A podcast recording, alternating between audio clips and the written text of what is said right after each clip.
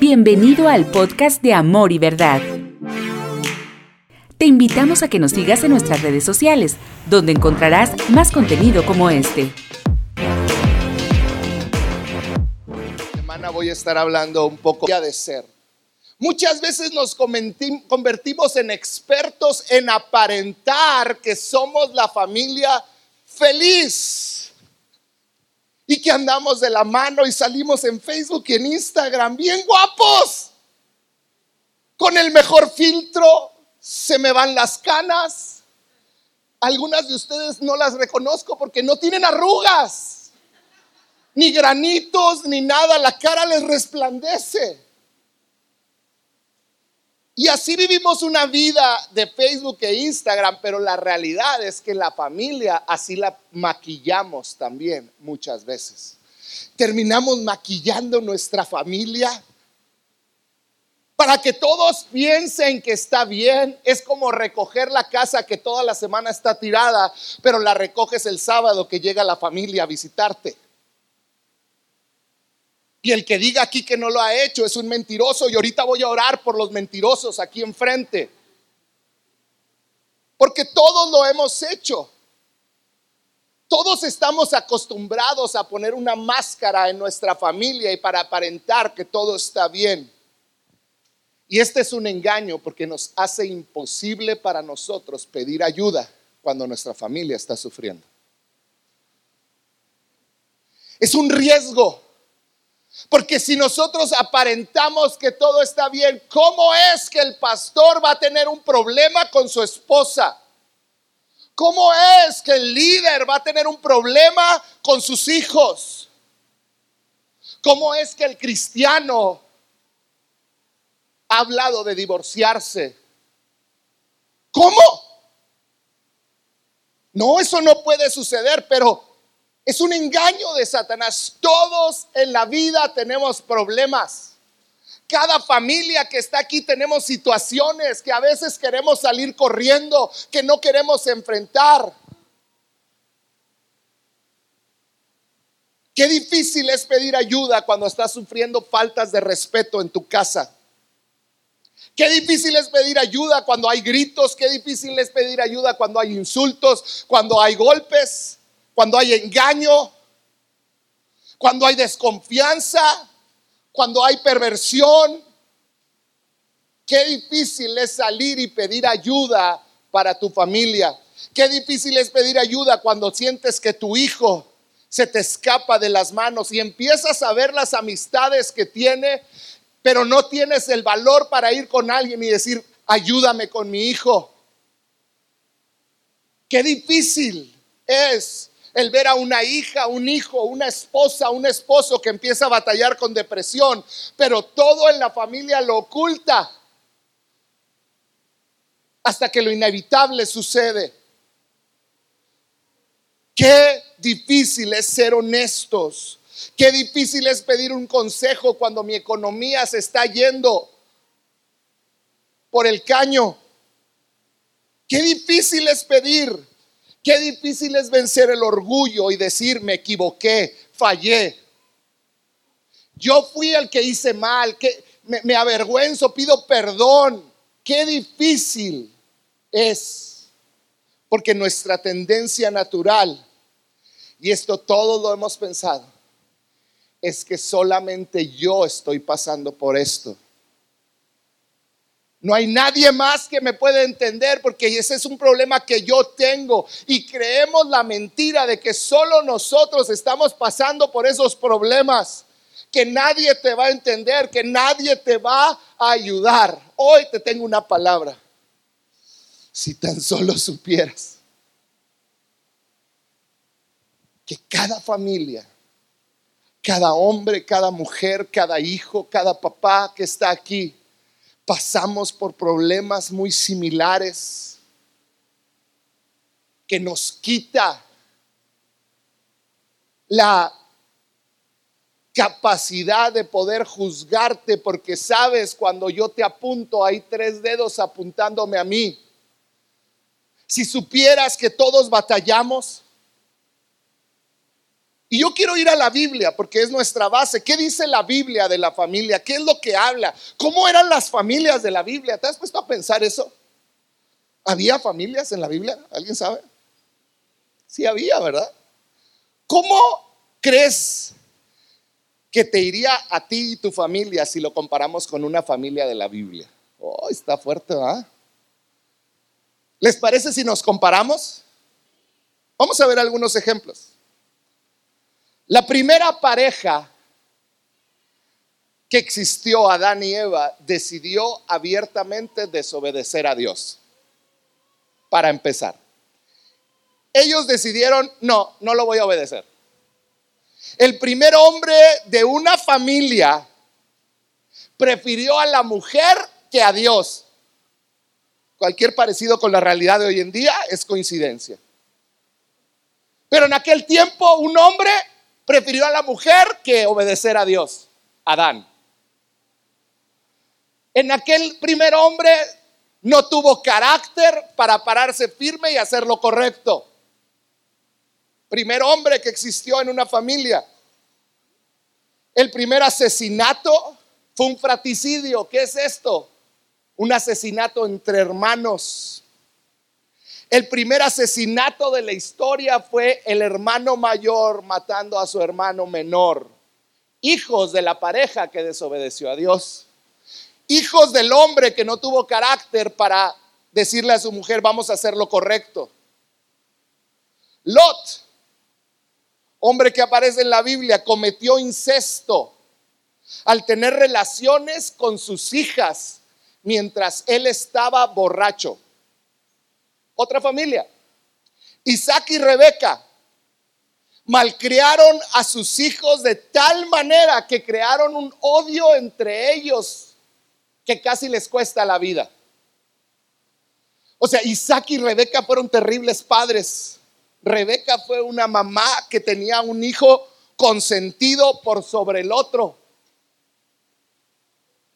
El hijo mayor de Jacob, Rubén, cayó presa de su perversión y terminó teniendo relaciones con una de las esposas de su papá. Mamá de uno de sus hermanos, de algunos de sus hermanos. Rubén. Vamos a ver otro. Abimelech, hijo de Gedeón, mató a sus 70 medios hermanos, 70, para quedarse como rey de Siquem. Eso lo encuentras en jueces 7. Un asesino. Y podemos entrar con David, pero yo creo que todos saben la historia. David, un infiel, un mentiroso, un asesino, que como consecuencia en su familia, su eh, hijo Amnón violó a su, a su hija Tamar Amnón violó a su hermana Tamar, hija de David, o sea, entre hermanos, y luego Absalón se entera que David no hizo nada con Amnón, y viene y Absalón mata a su hermano Amnón, y luego después Absalón, tiempo después, le quita el trono al rey David, a su papá. ¿Qué familia? Di conmigo, apa familia. Ah, para familias. Y la realidad es que así podemos continuar. ¿Alguien de ustedes se les ha olvidado su hijo en algún lugar? No levantes la mano, nomás di por dentro sí. ¿Qué pensarías de alguien que deja a su hijo olvidado? Bueno, pues a Jesús lo olvidaron. Su familia. Se fueron, ya iban de camino cuando dice como que nos falta algo, ¿no? ¿Traes el celular? Sí, aquí lo traigo. ¿Qué más traíamos? Jesús, ¿dónde estás? De ahí nació el término Jesús, María y José. Así no se les volvió a olvidar. Ya venimos completos. ¿Qué familias? ¿Por qué la Biblia detalla las fallas de todas estas familias? Yo creo Dios dejó detalle de cada familia imperfecta en la Biblia que Dios terminó usando por una razón. Porque Él sabe que tú y yo tenemos familias imperfectas. Él sabe que tú y yo necesitamos conocer y entender y leer que su gracia triunfa sobre el juicio, que es más fuerte que el pecado, que si estás aquí es porque Dios tiene un propósito para tu familia, para tu vida, que Él no ha terminado, porque tú y yo tenemos familias imperfectas, porque somos familias, personas egoístas viviendo en una misma casa. Y cuando tú juntas cinco, seis, tres, dos personas egoístas viviendo en una casa, va a haber problemas tarde o temprano. Personas no tan solo egoístas, sino con personalidades distintas, intereses distintos, deseos distintos, formas de ser, carácter distintos. Pero hoy yo te quiero decir, Él es un Dios que restaura. Un Dios que el día de hoy te quiere decir, tú puedes tener una familia feliz. Tú puedes disfrutar de una familia que siempre soñaste ¿Cuántos matrimonios que están aquí sentados? Y no quiero que nadie levante la mano. Pero cuántos que están, cuántas personas que están aquí sentadas están pensando o pensaron durante estos días o estas semanas o has pensado por años, ¿para qué me casé? ¿Para qué me casé? ¿Qué estaba pensando? ¿Cuántos de los que están aquí han pensado, creo que lo mejor sería divorciarnos ya? Creo que lo mejor sería ya separarnos. ¿Cuántos de los que están aquí sentados están con culpabilidad pensando es que si yo hubiera actuado distinto, mis hijos ahorita no estarían sufriendo lo que están sufriendo, tomando las malas decisiones de lo que están sufriendo? ¿Cuántos de los que están aquí están pensando y viven preocupados pensando qué va a ser de mis nietos? ¿Qué va a ser de mi vida? Hoy yo te quiero decir, Dios quiere darte realmente una familia feliz. Y hoy quiero que si algo recuerdas de esta plática es el tema principal de la Biblia, que es rescatar a esta humanidad. Y sabes, nada de eso depende de ti o de mí. Dependía del sacrificio de Jesús. La felicidad en tu familia, en tu familia nace de reconocer a Jesús como el centro de tu familia. Hoy puedes tomar la decisión más importante para el futuro de tu familia y es el poner a Dios como el centro, poner a Jesús como el centro de tu familia. Sin importar lo que ya sucedió, hoy estás cosechando quizá mucho de tus errores del pasado, pero eso no quiere decir que no hay gracia para el futuro. Hoy si estás aquí es porque hay gracia. No estamos en la iglesia para que Dios arregle nuestra familia. Y si a eso veniste, está bien que estés aquí. Pero sabes, no venimos a la iglesia a eso, venimos a la iglesia a adorar al único Dios que es digno de ser alabado para que Él me cambie y me transforme a mí y entonces el cambio se va a ver en mi familia. Es una cuestión de prioridades. Pablo en Colosenses escribió instrucciones para la familia. Y quiero que lo veamos en Colosenses 3:17 en adelante. Si quieres, traes tu Biblia, búscalo. Colosenses 3:17.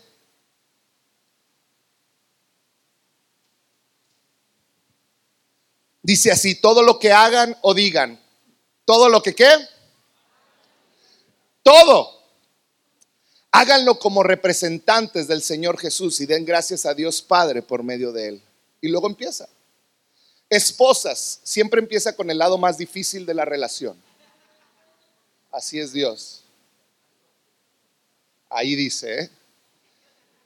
esposas, sujétense cada uno a su esposo como, como responde a quienes pertenecen al Señor. Maridos, Ame cada uno a su esposa y nunca le trate con aspereza. Nunca le trate con aspereza. Hijos, obedezcan siempre a sus padres porque eso agrada al Señor. Padres, no exasperen a sus hijos para que no se desanimen. Cada vez que leo ese versículo, ¿puedo ser sincero contigo? me siento lejos de eso.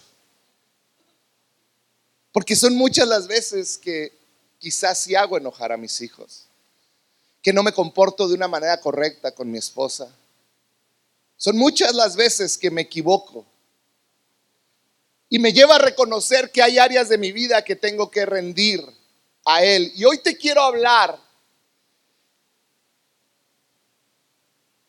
de barreras que tú tienes que romper espirituales y en tu mente para poder tener una familia como Dios quiere que la tengas. ¿Estás listo? La primera es la culpa. Di conmigo culpa. La culpa destruye. La culpa de algo que hiciste o de algo que no hiciste. ¿Cuántos han tenido un encuentro con la culpa? Levanta tu mano si alguna vez te has sentido culpable. Los demás no. O están dormidos. Si ves que el de al lado no levantó la mano, dale un golpe, está dormido. Pero yo creo todos hemos sentido culpa por algo que hicimos o por algo que no hicimos. Por ejemplo, si le vas a la América, tú debes de sentirte culpable profundamente. Mamá, papá, cuando nuestros hijos comienzan a crecer.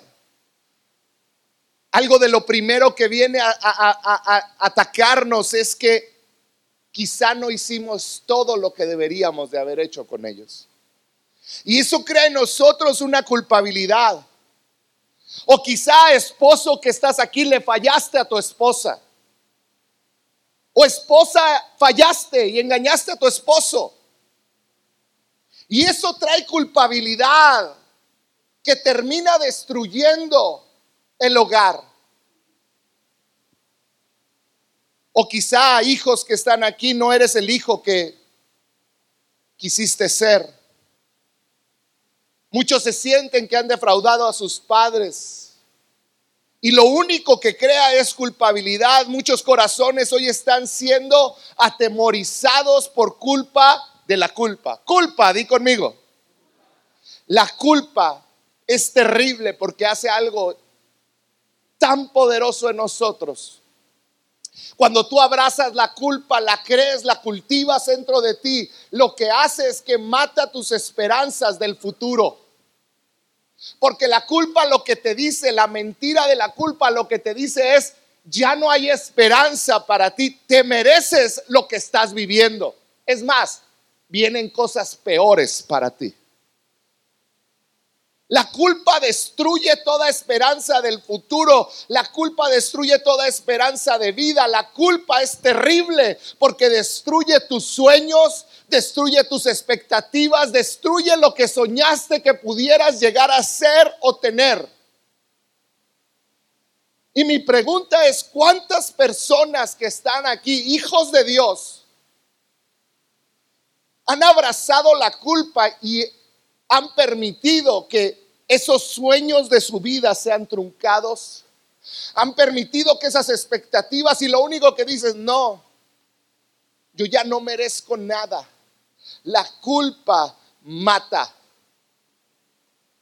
Lo increíble es que la culpa es una mentira de Satanás hablada a nosotros diciéndonos lo que hiciste no tiene solución, cuando la Biblia está llena de mensajes diciéndote cuando aún eras pecador, Cristo murió por ti. Él hizo todo por, a favor de la iglesia. Él derrotó a la muerte, Él derrotó al pecado. Él puede darte una nueva vida, Él puede darte una nueva esperanza, lo que es el Evangelio. La culpa te hace creer que lo que tu conciencia te dice es real y no te permite agarrar lo que el Espíritu Santo está hablando a ti. Te está diciendo, eres perdonado y yo tengo un futuro brillante para ti, sin importar cuál es tu presente. En pocas palabras, la culpa te engaña a creer que Dios no te puede perdonar. Hoy leía en la mañana, lo publiqué ahí en mi Facebook Decía, si Dios, si crees que Dios no te puede perdonar, no, no te puede perdonar por tu, porque volviste a caer, recuérdate que entonces no te debió haber perdonado ni la primera vez que caíste. Si Dios te pudo perdonar una y otra vez, te puede perdonar hoy. Y no puedes vivir con culpa. La culpa destruye a las familias. Es tiempo de venir con Dios y decirle, Señor, te entrego toda culpabilidad. Aquí está, permíteme iniciar de nuevo. Y ahí empieza el proceso de restitución. Y voy a hablar una manera de restituir la semana que entra, así que no faltes. Pero culpa es una barrera. La segunda barrera que hoy quiero hablar es la desesperanza. Y la desesperanza es el resultado de abrazar la culpa. Si hoy tú estás aquí sentado y dices, mi matrimonio ya no tiene futuro. Si tú estás hoy aquí sentado y dices, yo ya no estoy esperando morir. Mis hijos ya los perdí. Quiere decir que has abrazado la desesperanza. Ya no hay esperanza. Abrazaste la culpabilidad y produjo desesperanza ya no veo solución. Quizá hoy estás viendo a tus hijos caminar lejos de Dios y lo único que piensas es, ni modo, hice algo mal, ya no hay esperanza para ellos. Quizá estás en tu matrimonio, tus hijos se fueron y ya nomás están tú y tu esposo, tú y tu esposa y quedaron como dos desconocidos y dices, Perdimos toda una vida de matrimonio. Ya no sé qué hacer. Es esperar a morir. Hoy te quiero decir, ese Dios está aquí para traerte esperanza. Quizá has vivido sin esperanza, hoy te quiero decir, tienes que recuperar la esperanza porque Dios es un Dios de esperanza. Jesús lo que vino es a traernos vida y vida en abundancia. Hoy tienes esperanza porque estás vivo.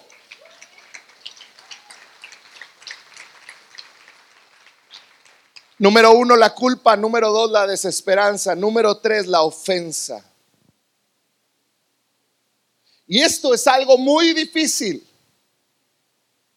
Porque casi sin equivocarme puedo decir que si estás aquí, tienes una familia, alguien en la familia te ha ofendido. Hay familias distanciadas por la ofenda, ofensa. Ofendidos por lo que te dijeron, por lo que te hicieron o por lo que no hicieron ofendidos por lo que creí que debía haber sucedido, pero no sucedió, ofendidos por un papá ausente, ofendidos por una mamá ausente, ofendidos por hijos que no se relacionan con los padres, ofendidos por adicciones, por un abuso que pudo haberse prevenido, pero que no se previno ofendidos con Dios porque le pedimos que hiciera algo y no lo hizo. Y no respondió como nosotros queríamos. Ofendidos porque el hombre o una mujer me traicionó. Y como Dios lo permitió y permitimos que la ofensa sea parte de nuestras vidas. Y eso nos limita a vivir vidas felices, disfrutar nuestra familia, es que tú no sabes cómo la familia de ella me trató y me menospreció, cómo me maltrataron y cómo me hicieron menos. Y permitimos que la ofensa, ese rechazo, cree una raíz de amargura que si no lo tratamos, al único que va a afectar es a ti. Yo no estoy diciendo que está bien que permitas que te maltraten la familia política. Pero cuando guardas la ofensa, el rencor, lo único que estás trayendo es división con la familia. Y nos guste o no, si, si yo, si Telma tiene problemas con mi familia y Telma se aleja de mi familia, para mí mi familia sigue siendo muy importante. Entonces donde se crea la fractura es entre Telma y yo. Y entonces yo escondidas quiero ver a mi familia, pero eso crea otra factura, porque entonces, ¿por qué la mujer no viene contigo? ¿Cuántos me entienden lo que estoy hablando? Y todo porque permitimos que la ofensa dañe nuestro corazón. Es tiempo de perdonar. Es tiempo de dejar la ofensa. Otra cosa, otra barrera, también bien difícil en la familia, es la tristeza, la depresión, el que a causa de la culpa, la desesperanza, la ofensa, crea una profunda tristeza dentro de ti que te termina quitando las ganas de vivir en muchos de los casos. Que te quita las ganas de luchar, que te hace sentir derrotado. Hoy te quiero decir, tenemos que luchar contra cada una de esas cosas si tenemos tener una familia que honre a Dios, una familia en la que podamos estar y decir, esta es mi familia. No somos perfectos, pero vamos luchando para alcanzar lo que Dios tiene para nosotros. Todos tenemos problemas en familia.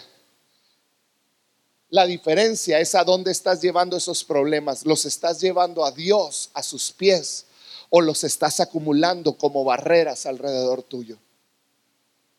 Porque de cierta manera todos tenemos áreas donde nos entristecemos donde perdemos la esperanza, donde sentimos culpa. Pero fíjate lo que dice el Salmo 127. Si me ayuda alguien con el piano, por favor.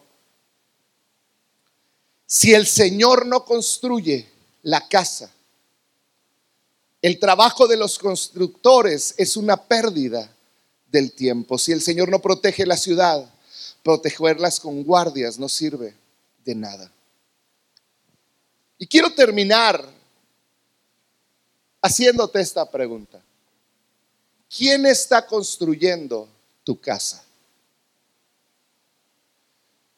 Porque hay alguien que está construyendo tu casa.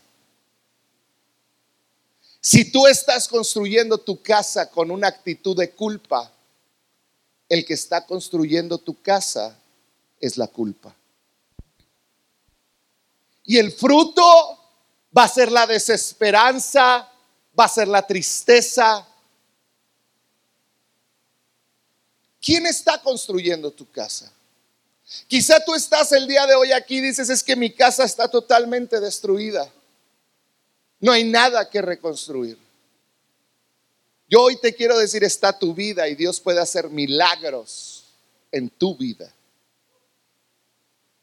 ¿Quién está construyendo tu casa? ¿Bajo qué fundamento estás construyendo tu casa? El tema principal de la Biblia es el plan glorioso de Dios para redimir pecadores. Para redimir a los que se han equivocado vez tras vez. Redimir quiere decir reconstruir. Para reconstruir a los que se han equivocado vez tras vez como me he equivocado yo. Para redimir todo por medio de Jesucristo. La Biblia habla de ese plan, ese fue el plan de Dios, reconstruir a gente que había sido destruida y darles una esperanza, darles un futuro. Quizá hoy te sientes culpable. Quizá hoy estás aquí, te sientes sin esperanza, te sientes ofendido, te sientes triste. Sientes que ya no hay un futuro para ti.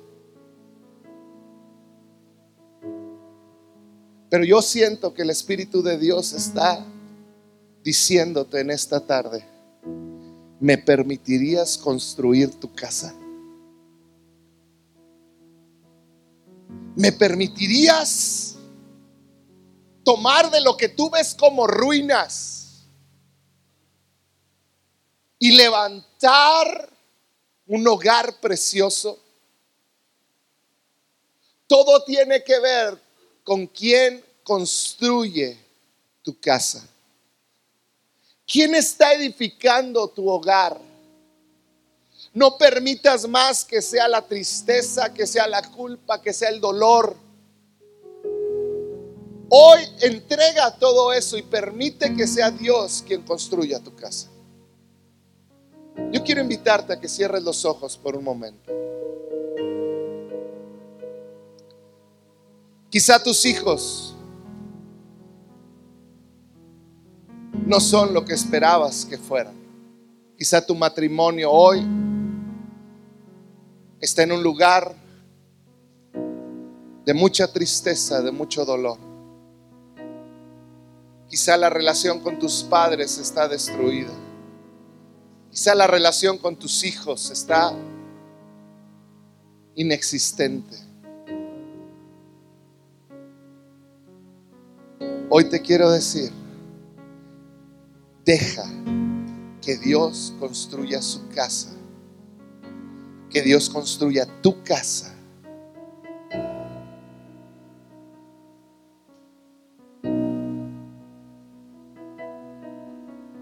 Y quizá el día de hoy tú te tienes que librar de alguna de esas barreras que te impiden que Dios edifique tu casa. Quizá por años has vivido con una carga de culpabilidad que no te permite ver a Dios. Y si tienes culpabilidad, quizás es muy probable que sí seas culpable. Pero hoy Dios te dice, no tienes por qué vivir con esa culpabilidad. Hoy Dios te está diciendo, entrégame a mí tu dolor, entrégame a mí tu culpabilidad. Quizá estás viviendo sin esperanza. Quizá estás viviendo agarrado de una ofensa, agarrado a la tristeza. Y hoy quieres soltarlo. ¿Sabes? Dios está aquí para recibir eso que no te pertenece y ayudarte a tener la familia que siempre soñaste. Si tú hoy tienes que soltar culpabilidad, yo te voy a pedir que levantes tu mano. Levanta en alto tu mano. No te dé vergüenza. Si hoy tienes que soltar falta de esperanza en el futuro, levanta tu mano en alto. Si hoy tienes que soltar la ofensa alguien que te ofendió de tu familia, perdonar, levanta ahí donde estás. No bajes la mano, quédense con la mano en alto. Si hoy tienes que perdonar, tienes que soltar la ofensa, levanta allí donde estás en alto tu mano. Y si tú hoy tienes quieres que Dios quite toda depresión y tristeza con la que has estado batallando, deja tu mano en alto, levanta en alto tu mano. Y yo quiero orar, Padre, en el nombre de Jesús. Cada persona con su mano levantada, Señor, que reconoce que necesita a Jesús en el centro de su vida, Señor. No la culpa, no la falta de esperanza, no la ofensa. Señor, no la tristeza. Espíritu de Dios, yo te pido que en esta hora tú tomes todo eso que ha dolido, todos esos errores, Señor. Ahí donde estás, dile, Señor, yo te lo entrego, yo te entrego toda culpabilidad, yo te entrego, Señor, toda falta de esperanza, toda ofensa toda tristeza. Entrégaselo a Dios. Entrégaselo a Dios, suéltalo ahí donde estás. Y Padre, yo te pido que cada hombre, cada mujer aquí que tiene su mano levantada pueda entender que tu gracia triunfa sobre el juicio, Señor. Que no hay pecado más fuerte que tu amor. Espíritu Santo, trae libertad, Padre, en el nombre de Jesús. Trae libertad, Espíritu de Dios. Gracias por escuchar este podcast. Para mayor información, búscanos en Facebook como CC Amor y Verdad. Hey.